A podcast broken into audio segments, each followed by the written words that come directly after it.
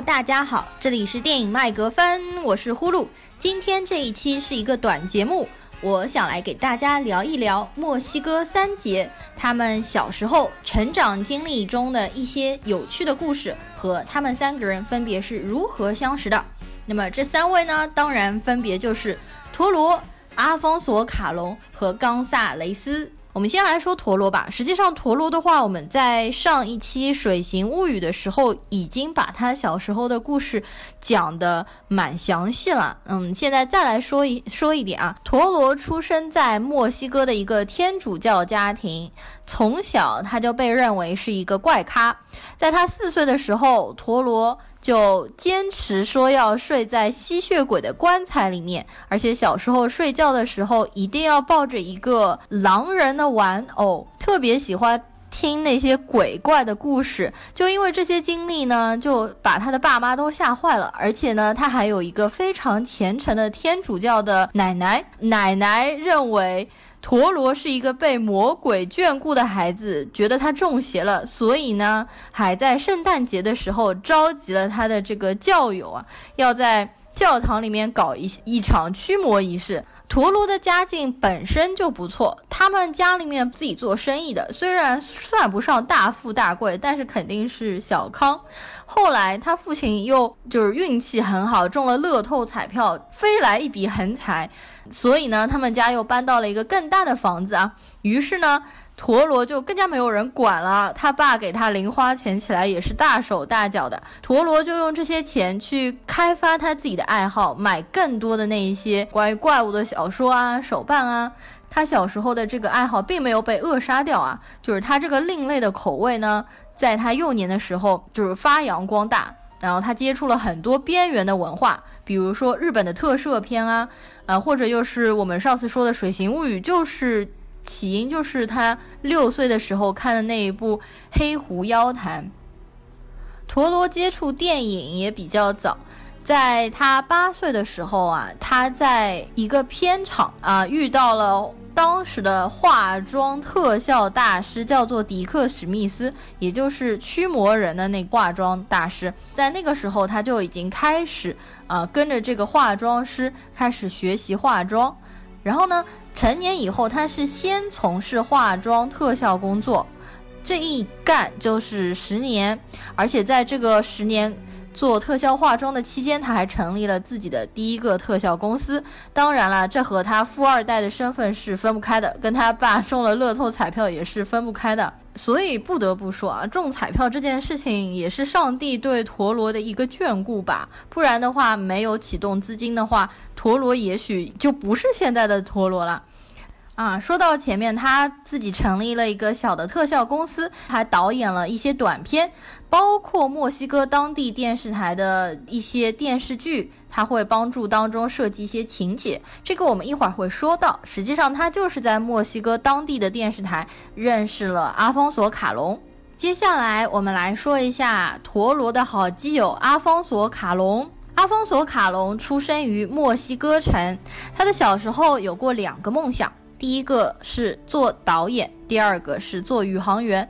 后来他听说要成为宇航员就必须要参军，于是他就放弃了这个想法，转而一心一意的去研究电影了。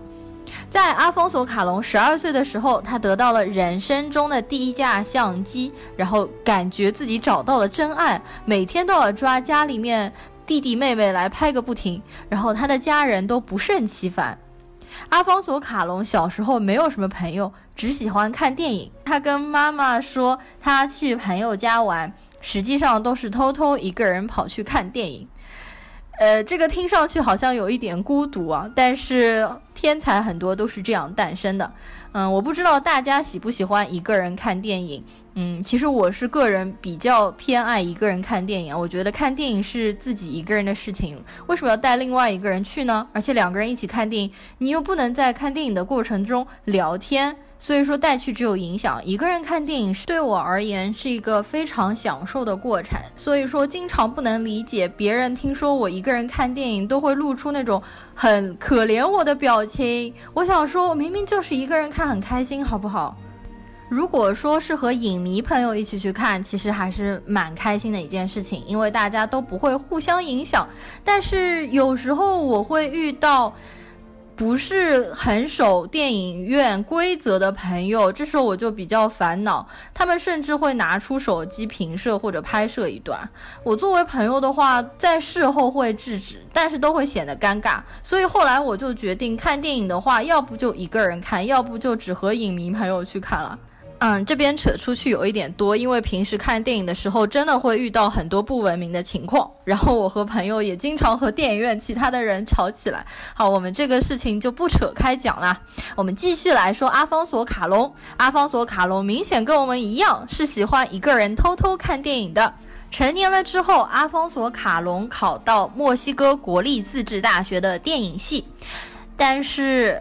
他并没有完成学业，因为据说他有一次拍摄了一部英文的短片，但是学校当时是禁止拍外语电影的，所以把他开除了。不过也有其他的说法，因为阿方索卡隆没有经允许把短片投入商业用途。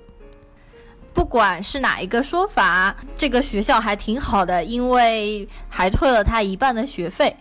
辍学了之后，阿方索卡隆就开始进入国家博物馆的传达室工作，一直到一九八二年被他大学的校友推荐到了墨西哥电视台。他在电视台工作了七八年，而且呢，他经常在那边为电视剧写写剧本。在那个时间段呢，他还拍了自己的长篇处女作，叫做《爱在歇斯底里》。这部处女作后来位列墨西哥百家电影的第八十七位，也就是这部电影的成功，让他吸引到了好莱坞的关注。于是呢，他通往美国的大门就此敞开了。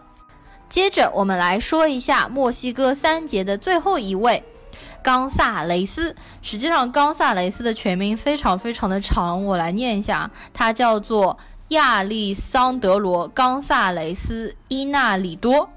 他出生在墨西哥城，冈萨雷斯是他父亲的姓，伊纳里多是他母亲的姓。但是你会发现在我们中国的话，更多的粉丝其实称他为冈萨雷斯，虽然感觉这个好像是中名啊。在他小的时候呢，他的家境就非常的优越，也没有说像陀螺这样，呃，小时候狂看恐怖怪物片的这种恶趣味。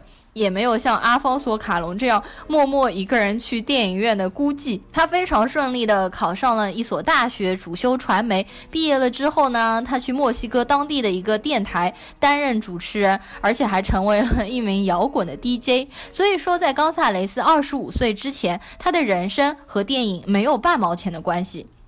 又是在一九八七年，冈萨雷斯不满足于只做 DJ，他想尝试看看拍一拍 MV 啊这样子的，所以在之后的两年，他拍了六个 MV，然后突然之间，可能打开了一个新天地。他开始对电影产生了浓厚的兴趣。那他不像前面所说的两位，从小就是学习电影，他是属于半路出家，然后慢慢开始学习戏剧啊，然后如何拍摄电影，然后他才去前往缅因州和洛杉矶去选修读编导课程。在九十年代初的时候，他制作了不少的电视台的节目、广告和短片，一直到一九九五年，他成立了自己的电影公司。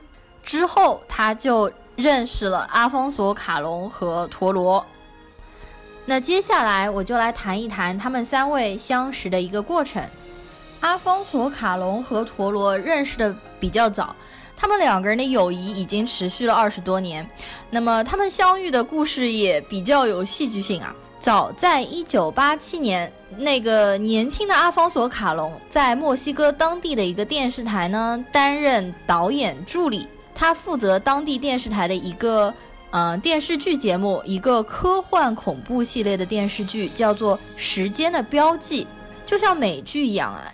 他们那边的电视剧呢，也是分很多集，而且每一集都由不同的导演来指导。他负责的这个剧，其中的一集的导演呢，就是陀螺。